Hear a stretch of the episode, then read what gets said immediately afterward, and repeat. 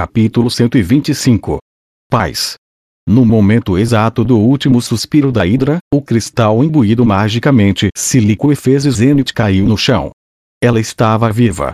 Mesmo inconsciente, não havia dúvidas de que estava respirando. Havia vários cristais imbuídos magicamente enormes na área, então o chão estava coberto de pedras mágicas que fizeram parte das escamas da Hidra. Mais para o fundo do local havia uma infinidade de itens mágicos caídos. Valeria um bom dinheiro. Mas nenhum de nós estávamos com vontade de começar a coletá-los. Me senti leve, instável, como se estivesse sonhando. Se alguém me chamasse, eu responderia, mas minha mente estava vazia. Era quase como se outra pessoa estivesse usando minha boca para responder em meu lugar. Ainda assim, para minha surpresa, fui capaz de terminar rapidamente as tarefas que restavam. Cremamos o corpo de Paul naquela mesma sala. Meus sentimentos sobre isso eram complicados. Parte de mim queria levá-lo para casa, para que Zenith ao menos visse seu rosto, mesmo que estivesse morto, mas acabei seguindo as recomendações de todos para seu funeral. Minha magia de fogo foi o suficiente para em questão de minutos queimar tudo, até restarem só os ossos. Quando Elinalise me avisou que enterrá-lo assim poderia resultar nele revivendo como um esqueleto, fiz como ela propôs. Quebrei seus ossos, conjurei uma urna com minha magia de terra e os coloquei lá. Ele deixou somente três itens pessoais para trás. O peitoral de metal que protegia seu tronco, a espada mágica que ficava mais afiada com oponentes mais resistentes e, finalmente, sua arma favorita que manteve por perto desde antes do meu nascimento. Me sentia estranho. Não sabia dizer que emoção era, mas parecia que algo pesado estava esmagando meu peito. Vamos embora. Não fui muito útil no caminho de volta. Derrotamos nossos inimigos e eu fui capaz de usar magia, mas meus pés estavam instáveis. Era como se eu não estivesse andando, mas flutuando. Se não fosse por Roxy, que ficou o tempo todo ao meu lado, eu poderia ter pisado em uma armadilha de teletransporte. Independentemente de quantos erros eu cometesse, ninguém falava nada. Nem Elinalise, nem Roxy, nem Tolrand nem Guise. Sem reclamações, sem consolos. Ninguém sabia o que dizer. Zenith foi carregada nas costas de alguém por todo o caminho de volta. Apareceram algumas batalhas intensas conforme subíamos para a superfície, mas ela não acordou. Isso me deixou preocupado, mas o fato de que ainda respirava indicava que continuava viva. Ou, ao menos, era o que eu tentava me convencer. Levamos três dias para conseguir sair do labirinto. Não consegui me lembrar do que as três que nos receberam de volta na cidade disseram quando chegamos, mas Elinalise e Guise explicaram tudo para elas. Xierra desabou em prantos e Vierra caiu de joelhos com um olhar chocado. Mesmo vendo Aquilo, não pude dizer nada. Nem mesmo uma palavra. Lilia foi diferente. Em seu rosto havia uma máscara, a qual não deixou revelar nada enquanto me olhava e passava seus braços ao meu redor. E então, ela disse: Deve ter sido difícil. Você se esforçou. Tente descansar um pouco e deixe o resto comigo. Me sentindo completamente vazio, somente assenti. Retirei meu hobby quando retornamos para a pousada. Havia um buraco no ombro, um que eu sabia que precisava costurar. Mas, por ora, apenas o joguei no canto do quarto, junto com meu cajado e minha bolsa de equipamentos. Deixei tudo jogado. E então colapsei em minha cama. Naquela noite, tive um sonho. Nele, estava de volta ao meu antigo corpo, tinha voltado a ser o recluso lerdo e autodepreciativo. Mas, dessa vez, o Hitogami não estava em lugar algum. Tampouco na sala branca em que sempre aparecia. Essa era uma memória da minha vida anterior. Sim, um sonho do que já fui um dia. Não tinha certeza de quando começou, mas o cenário era familiar. Era a sala de estar da casa dos meus pais. Eles estavam lá, conversando sobre mim. Eu não conseguia ouvir suas vozes, provavelmente porque era somente um sonho. Ainda assim, estranhamente soube que era sobre mim que estavam falando. Naquela época estavam preocupados comigo. Deixei aquele mundo sem nem mesmo saber a razão de suas mortes. Considerando que ambos morreram ao mesmo tempo, assumi que fosse por uma doença. Talvez um acidente, ou suicídio. Imaginei o que pensaram sobre mim antes de morrer. Eles me consideravam nada além de um recluso sem vergonha? Ficaram irritados pelo que tinha me tornado? Envergonhados? Eu não fazia ideia do que sentiram. Minha mãe ainda aparecia de vez em quando para me ver, mas em algum momento meu pai parou de falar comigo. Eu ao menos apareci em suas mentes quando morreram. Perguntei a mim mesmo. E eu? Quando eles morreram, nem a um menos fui para o funeral. O que estava fazendo? Não retirei seus ossos das cinzas após a cremação, como um filho deveria ter feito. O que diabos eu estava fazendo? Porque nem fui ao funeral. Eu estava com medo da maneira como as pessoas me olhariam quando vissem que nem tentei ficar triste. Da maneira como olhariam para um lixo como eu, o recluso. Da hostilidade, do desprezo de todos. Mas isso não era tudo, claro. Eu não era um ser humano honrável. Na época, não me senti nem um pouco triste pela morte de meus pais. Não os amei o suficiente para lamentar sua ausência.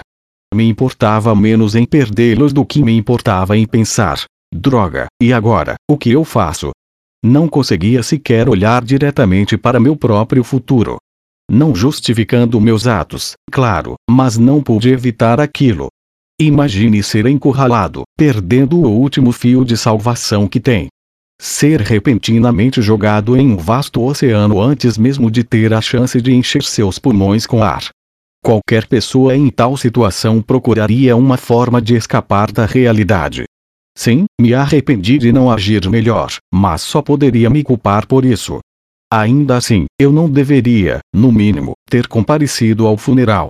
Naquela época eu não fazia ideia de em que estava pensando, mas não deveria ao menos ter olhado para seus rostos após falecerem. Não deveria pelo menos ter pegado seus ossos. Como Paul ficou quando faleceu? Não tinha satisfação estampada em seu rosto, mas vi os cantos de seus lábios se curvarem em um sorriso de alívio. O que ele tentou dizer nos seus últimos momentos, que expressão meus pais da minha vida anterior colocaram em seus rostos quando faleceram. Porque não os vi. Queria poder voltar no tempo e ver. No dia seguinte, quando acordei, eu estava horrível. Um desejo imenso de fazer absolutamente nada pesou em meu corpo todo. Para escapar desse sentimento, me forcei a sair da cama e me movi para o quarto ao lado, onde estavam Lilia e Zenith. Quando me viu, Lilia me encarou surpresa. Senhor o Deus, já se recuperou? Sim, por enquanto. Não posso ficar fazendo corpo mole, certo? Tenho certeza de que ninguém reclamaria se descansasse mais um pouco. Honestamente, eu queria rastejar de volta para a cama, como ela sugeriu, mas a sensação de que eu tinha que fazer algo, tinha que me mover, era ainda mais forte. Por favor, deixe-me ficar aqui. Tudo bem, ela disse. Entendo. Sinta-se à vontade para se sentar. No final das contas, fiquei lá e observamos Zenith juntos. Aquela altura, já fazia dias que ela estava dormindo. Levamos três dias para sair do labirinto, um dia para voltar para a cidade. Até então, ela não acordou. Sua aparência externa não mostrava nada em comum. Parecia estar apenas dormindo. E, apesar de estar de cama por dias, não mostrava sinal de que estava perdendo peso. Parecia perfeitamente saudável. Achei que ela pareceria um pouco mais velha, mas não era o caso. Suas mãos e bochechas estavam quentes e, se colocasse o ouvido próximo aos seus lábios, conseguiria ouvir sua respiração. Era só seus olhos que não abriam. Talvez ficasse assim para sempre. Seu corpo poderia deteriorar e ela morreria. Esse pensamento passou pela minha mente, mas não mencionei. Palavras desnecessárias eram melhores quando não ditas. Lilia e eu a observamos em silêncio. Ocasionalmente, Vieira e Sierra apareceriam, conversando sobre isso ou aquilo.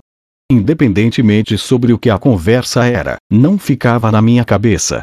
Nós dois comemos juntos, apesar de eu nem mesmo sentir fome direito. Não engolia quase nada, Tentei socar qualquer coisa para dentro com a ajuda da água, mas a comida ficava presa em minha garganta e eu me engasgava. Foi somente durante o começo da tarde que Zenith mostrou algum sinal de mudança. Lá, bem na nossa frente, soltou um pequeno gemido e lentamente abriu os olhos. 1. Um. As pessoas presentes eram Lilia, Vieira e eu. Vieira imediatamente correu para fora do quarto para informar os outros. Lilia e eu permanecemos assistindo Zenith tentando se levantar. Devia ser difícil depois de ficar de cama por dias, mas com um pouco de ajuda da Lilia, Zenith conseguiu levantar sua parte superior praticamente sozinha. Bom dia, minha senhora. Lilia sorriu ao cumprimentar minha mãe. Zenith a encarou como uma cara de sono. Hum. Sua voz. Eu a reconheci. Pensando bem, foi a mesma que ouvi nos primeiros momentos após meu nascimento neste mundo. Uma relaxante, o alívio tomou conta de mim. Paul morreu, mas pelo menos a pessoa que ele tentou salvar estava segura. Segura e viva. Suas esperanças tinham se realizado. Eu tinha certeza de que ela ficaria triste quando soubesse de sua morte. Ela poderia até mesmo chorar. Desse modo, pelo menos nós três, contando com Lilia, poderíamos enfrentar essa perda juntos. Mãe. Eu ainda não precisava contar isso para ela. Poderia esperar até as coisas se acalmarem um pouco e ela entendesse o que estava acontecendo. Poderíamos trabalhar nas coisas com calma, um passo de cada vez. Não seria sábio forçar toda a dureza da realidade de uma vez sobre ela. Primeiro, precisávamos nos alegrar por ela estar viva e por finalmente termos nos reunido. Poderíamos ficar tristes depois disso. 1. Um. Zenith inclinou um pouco a sua cabeça. Tentei acalmar meu coração. Ela me esqueceu. Não podia culpá-la. Aconteceu o mesmo com a Roxy. Do mesmo modo que dias e meses viraram anos, meu rosto mudou. Ela talvez estivesse em choque agora, mas tenho certeza que nós iríamos rir disso nos próximos anos. Minha senhora, Lilia disse. Este é o Lord Rudels. Passaram dez anos desde que o viu pela última vez. Zenith me encarou vagamente. Então olhou de volta para Lilia, seus olhos pareciam um espelho, vazios, refletindo apenas o que estava em sua frente. 1. Um. Ela inclinou a cabeça de novo, o que fez Lilia arregalar os olhos. Havia algo errado. Estranho. Ela não estava falando. Tudo o que fez foram sons. Além disso, a maneira como se movia, era como se também tivesse esquecido de Lilia. Me esquecer era uma coisa, mas ela realmente não conseguia reconhecer Lilia. A criada tinha envelhecido, evidentemente, mas não tinha mudado tanto assim. Seu cabelo e até mesmo suas roupas eram as mesmas de antes. Oh oh! Ah ah!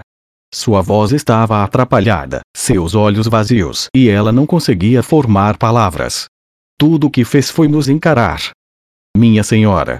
Será que Lilia também parecia ter percebido. Eu sabia quais palavras não foram ditas, presas no fim de sua frase incompleta, mas meu coração se apressou a rejeitá-las. Nós dois tentamos falar com ela várias vezes.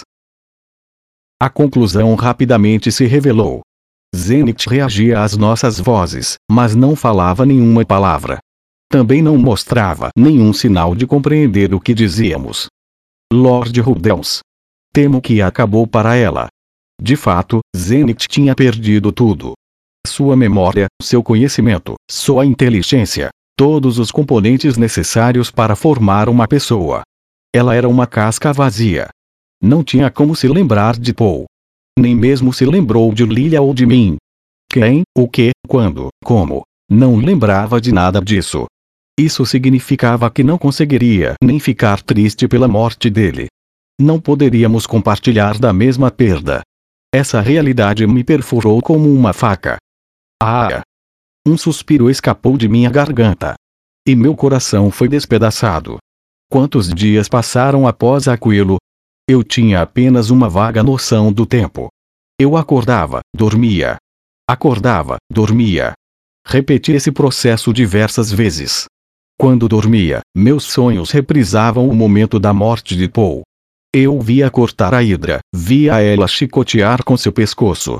Sentia ele me empurrar para o lado, me tirando do caminho. E então assisti a ele se mover de novo, observei a Hidra se mover de novo, mas eu não conseguia me mover. Paul me chutava para fora do caminho e eu via a cabeça da Hidra despencando na minha frente. E então eu acordava assustado, checava para ter certeza de que tinha sido somente um sonho e me encolhia de novo na cama. Eu não tinha força de vontade para me levantar. Tudo o que conseguia fazer era pensar em Paul. O Paul era ele. Claro, com certeza não era uma pessoa digna de elogios. Ele era terrível com mulheres e um exibido. Ele era fraco contra as adversidades e procurava o álcool como rota de fuga nem se preocupou em dizer nada que um pai diria antes de irmos à batalha.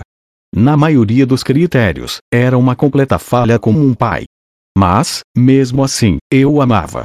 Não era o mesmo amor de pai e filho que Paul sentia por mim. Para mim, ele estava mais para um parceiro de crime. Estritamente falando, eu era mentalmente mais velho, mas ele era fisicamente mais velho que eu. Mesmo referente à experiência de vida, ele provavelmente estava bem à minha frente, levando em conta as décadas que passei como um recluso. Nada disso importava. Idade não tinha nada a ver. Quando conversava com Paul, sentia como se estivéssemos no mesmo patamar. Eu não conseguia o ver como um pai e provavelmente nunca me vi como seu filho. Mas Paul era diferente. Ele me viu como seu filho desde o início. Eu, que já fui um recluso de merda com trinta e poucos anos. Eu, cujas ações que até aquele momento provavelmente tinham sido estranhas para qualquer um. Ainda assim, ele me considerava parte da família, sem nunca me deixar de lado. Havia áreas em que falhava como um pai, mas jamais falhou em pensar em mim como parte da família. Ele nunca, nem mesmo uma vez, me tratou como um estranho. Eu sempre, sempre fui seu filho. Independentemente das minhas habilidades anormais, ele ainda me via como seu filho. Me olhava com seriedade. Ele foi um pai. Sempre foi. Mesmo carregando fardos pesados demais para ele, sempre agiu como um pai e continuou fazendo coisas pelo bem da nossa família. No fim, até mesmo me protegeu, usando seu corpo, como um pai faria, para me proteger. Seu filho, ele bravamente colocou sua vida em risco, como se fosse a coisa mais natural do mundo. E morreu. Que estranho. Mesmo que eu não fosse seu filho, Paul continuava sendo meu pai. Paul tinha duas filhas de verdade.